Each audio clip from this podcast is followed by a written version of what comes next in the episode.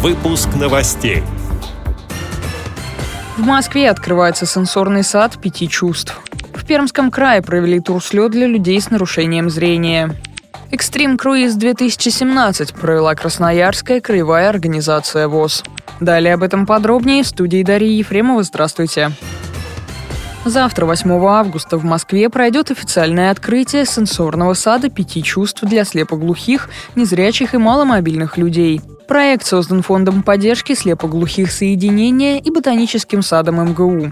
В саду, который расположился в аптекарском огороде, растения подобраны и расположены таким образом, что слепые, слепоглухие и слабовидящие люди смогут не только прочесть информацию о них на табличках, но и потрогать каждое растение, ощутить аромат. Представлены базилик, шалфей, розмарин, лаванда, сельдерей, мята, бадан, душица, тимьян, майоран и другие душистые растения. Посетители в случае необходимости смогут воспользоваться помощью волонтеров, сообщает пресс-служба Фонда соединения.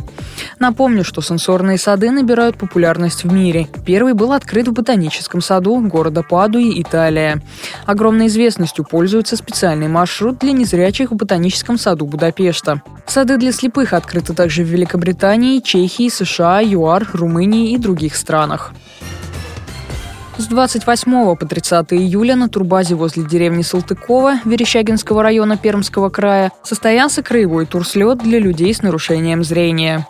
В нем приняли участие 10 команд из 9 городов – Соликамск, Березники, Добрянка, Лысьва, Кунгур, Пермь, Нытва, Верещагина, Оса. Кроме привычных конкурсов – визитка, турполоса, пешеходный маршрут, кулинарный конкурс, сборка рюкзака – были соревнования по общей физической подготовке – приседания, отжимания, пресс, метание мяча. Третье место завоевала команда из Добрянки, второе – жители Нытвы, а на высшую ступень пьедестала почета поднялись представители Верещагина, сообщает общественный корреспондент радио ВОЗ Владимир Ухов.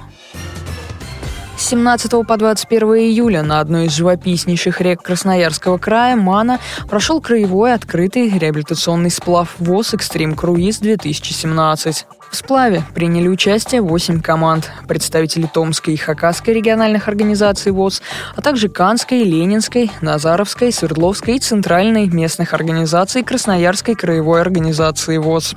Во время сплава участников ждали 8 конкурсных заданий, в рамках которых они оригинально представляли свои команды, соревновались в скорости установки палаток, ловили рыбу, готовили пищу на костре, управляли весельными лодками и травили байки. Третье место досталось команде из Назаровской местной организации ВОЗ. Второе место присуждено команде из Хакасской региональной организации ВОЗ. Победу в сплаве «Экстрим Круиз 2017» праздновала команда «Ангарцы» из Центральной местной организации ВОЗ. Участники и члены жюри получили большое удовольствие и яркие впечатления от мероприятия, от красоты сибирской природы и общения со старыми и новыми друзьями, сообщает пресс-служба ВОЗ. Эти и другие новости вы можете найти на сайте Радио ВОЗ.